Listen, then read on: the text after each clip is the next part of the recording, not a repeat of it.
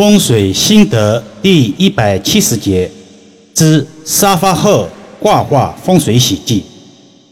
易儿老师一直被问沙发后的画有什么讲究，今天带大家理一理沙发后面画的风水喜忌。首先要明白沙发后面为什么要有画，有画的实质风水意义是什么。这里不得不再次老生常谈。前面的短音频也断断续续地讲过此类问题。我们常说，风水是一把双刃剑，用得好助运，用不好则损运。事事如此，易理也不例外。一，沙发后面忌讳凶禽猛兽化。我们在沙发后面的墙壁上挂画的时候，切记不能悬挂主题凶禽猛兽的画。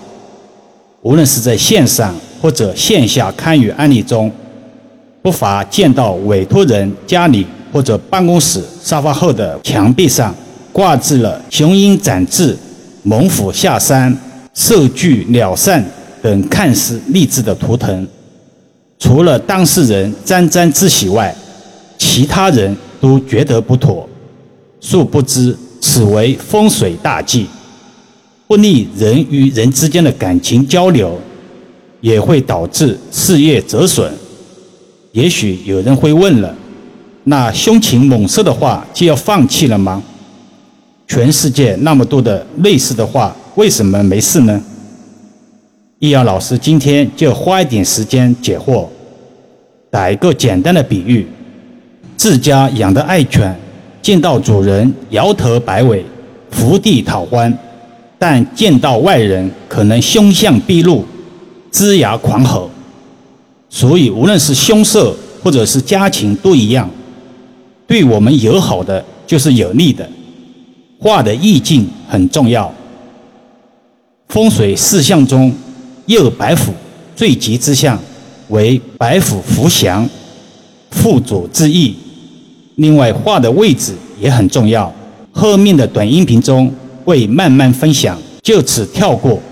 简单一点说，不是画的问题，而是人们知其然却不知其所以然。二，沙发后忌讳主题消极之画。沙发后面的画，首先意境要吉祥，忌讳枯枝败叶、阴森阴暗，甚至战争的画面。风水讲究有形就有灵，这些话的潜意识在影响居住人的思维与情绪，容易使性格莫名冲动偏激，也容易造成失和，更有甚者影响运势，招惹小人频发的卦象。三沙发后忌讳人物画，这个与世人的观点有点冲突了，尤其。年轻人喜欢把结婚照挂置在沙发的后面，自我欣赏高光时刻，这本无可厚非，但久而久之会给人造成一种被人监视的触觉，必受压抑。从严格风水意义上讲，背后有人盯着，不利于气运与个人气场的提升。四沙发后写什么话呢？上面提到，沙发后挂着画的意义是什么？是为了空间美观协调，同时如果有提升一下风水气场就更好了。人在社会中最需要的是有贵人提携，有大山可以依靠，所以沙发墙上宜春意盎然、生机勃勃的秀山画，有山无水的画，人为制造靠山。创造贵人运，不宜有水的存在，有背水一战之嫌，在风水中也称之为零头水。需要说明的是，所谓靠山画，不可定义为中式国画、欧式的油画、抽象画，也可以为手绘绣山画。风水不分宗教，不分国界，但易遥老师在此。并非绝对说只能是靠山画，可以根据左氏人的五行喜忌，如花开富贵、百鸟朝凤之类的话，或者公司有吉祥意境的宣传画以及产品图腾等，也是可以选择的。当然，所有的布局都要遵循美观协调为原则，无形的风水格局才是至上的。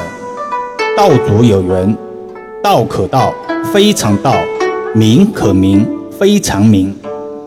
近期法拉利女司机追尾骂人事件，就是典型的气场弱的具体表现。这位女士平日另就了一副刀子嘴，这叫什么呢？这叫鸭子走了七十二滚，光是嘴硬，迟早要吃大亏的。学会摆脱被动的局面，走向成功的人生，要从做个有脑子的人开始。碰到棘手的问题，多一个角度去思考，解决的方法肯定不止一个。控制思维模式很重要。人在愤怒的情况下，智商不到五岁。所以，控制脾气很重要。人生有绝大部分的伤害，不是做错了事，而是说错了话。控制舌头很重要。